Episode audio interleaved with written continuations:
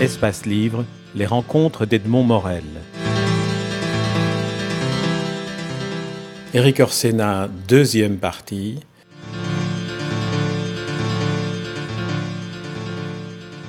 C'est vrai qu'on peut penser à Albert Londres en, vous lisant, je veux dire, parce que c'est une promenade qui nous est racontée à travers l'écriture, ce qui veut dire que on, y est peut-être davantage encore euh, imbriqué dans la réalité que vous avez rencontrée par le livre, parce qu'on a l'odeur, on voit à Calcutta, on voit la, on voit la misère, on voit la crasse, on voit en Australie la, sécheresse inouïe. On le sent peut-être beaucoup plus qu'on ne le sentirait par le film ou euh, par euh, un autre mode de communication. Le livre apporte, et c'est peut-être votre faculté d'être romancier, d'évoquer par les mots. C'est ça l'affaire, c'est que c'est que on peut on peut donner des chiffres sur la, la, pauvreté à Calcutta. Si on raconte pas, euh, ben on, on, sent pas.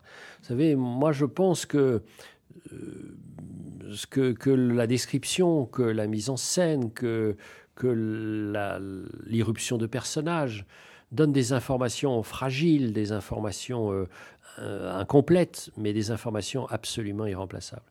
Je crois que de manière générale, euh, l'écrivain, bah, je défends évidemment ma paroisse, mais on en a besoin pour comprendre le monde. Et plus le monde est compliqué, moins on a besoin de spécialistes c'est la moindre des choses de ne pas dire des bêtises. Mon livre est lu, relu sans arrêt. Vous imaginez bien que, comme je ne suis pas spécialiste de l'eau, quand ce livre est sorti, il y avait euh, mille spécialistes de l'eau avec leur Kalachnikov. Ben, ils n'ont pas pu appuyer parce qu'il n'y a pas d'erreur. On est d'accord ou pas d'accord, mais il n'y a pas d'erreur. Donc, donc c'est ce qui, ils m'ont reçu récemment comme ça en disant il y avait 300 spécialistes de l'eau. Ils m'ont dit vous savez hein, vous êtes venu là mais ça aurait pu être terrible. Hein. Bah on est on est très furieux contre vous parce que parce qu'on n'a pas vu d'erreur. Donc c'est ça qui est intéressant. Pourquoi? Parce que vous savez il n'y a pas de, secret. Il hein, faut bosser.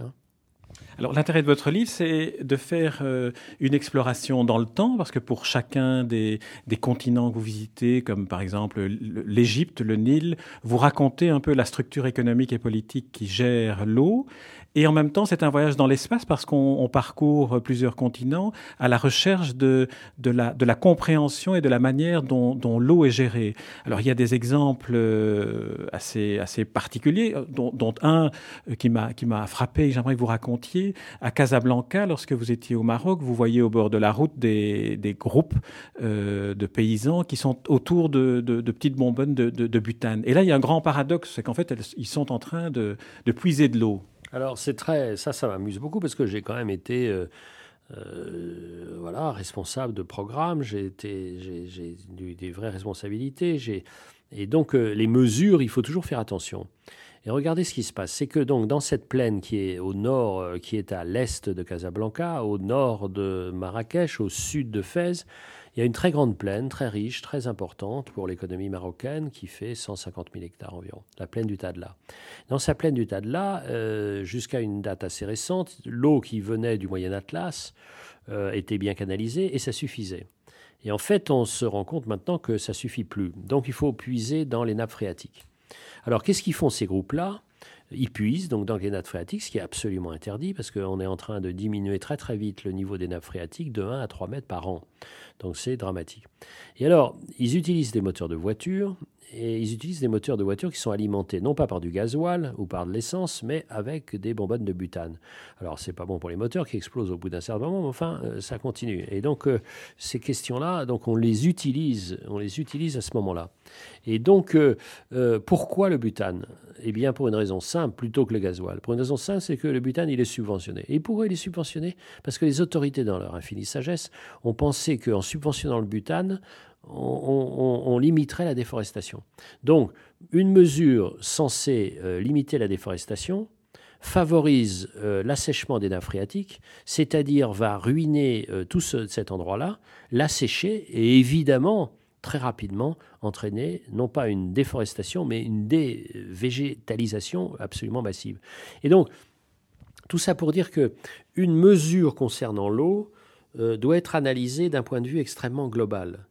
C'est-à-dire qu'il faut voir les éléments, l'ensemble du processus technique, euh, des questions, euh, des questions euh, religieuses, quelle est la valeur de l'eau, comment on la voit, des questions politiques, enfin, vous voyez, c'est-à-dire que c'est très, très toujours, la question de l'eau est, toujours extraordinairement extraordinairement riche et complexe. C'est pour ça que ce qui est valable, comme on disait, d'un côté des Pyrénées n'est pas valable forcément de l'autre côté des Pyrénées. Il faut vraiment avoir une culture générale. Et c'est ce que je plaide, moi, depuis longtemps, pour avoir une sorte de culture générale, parce que les spécialistes, c'est la moindre des choses, encore une fois, qui sachent ce dont ils parlent.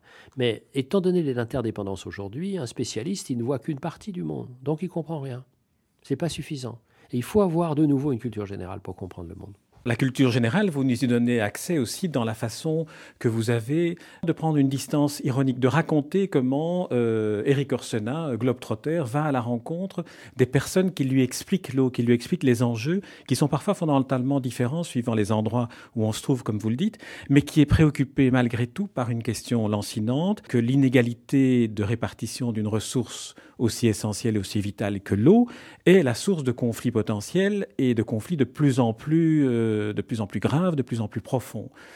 Et c'est cette prise de conscience-là à laquelle euh, vous aspirez par, ce, par ce livre. Oui, oui, oui, entre autres, c'est un des éléments. Euh, les, les, euh, les prises de conscience que je souhaiterais provoquer ou améliorer, c'est que d'abord eau et assainissement sont liés.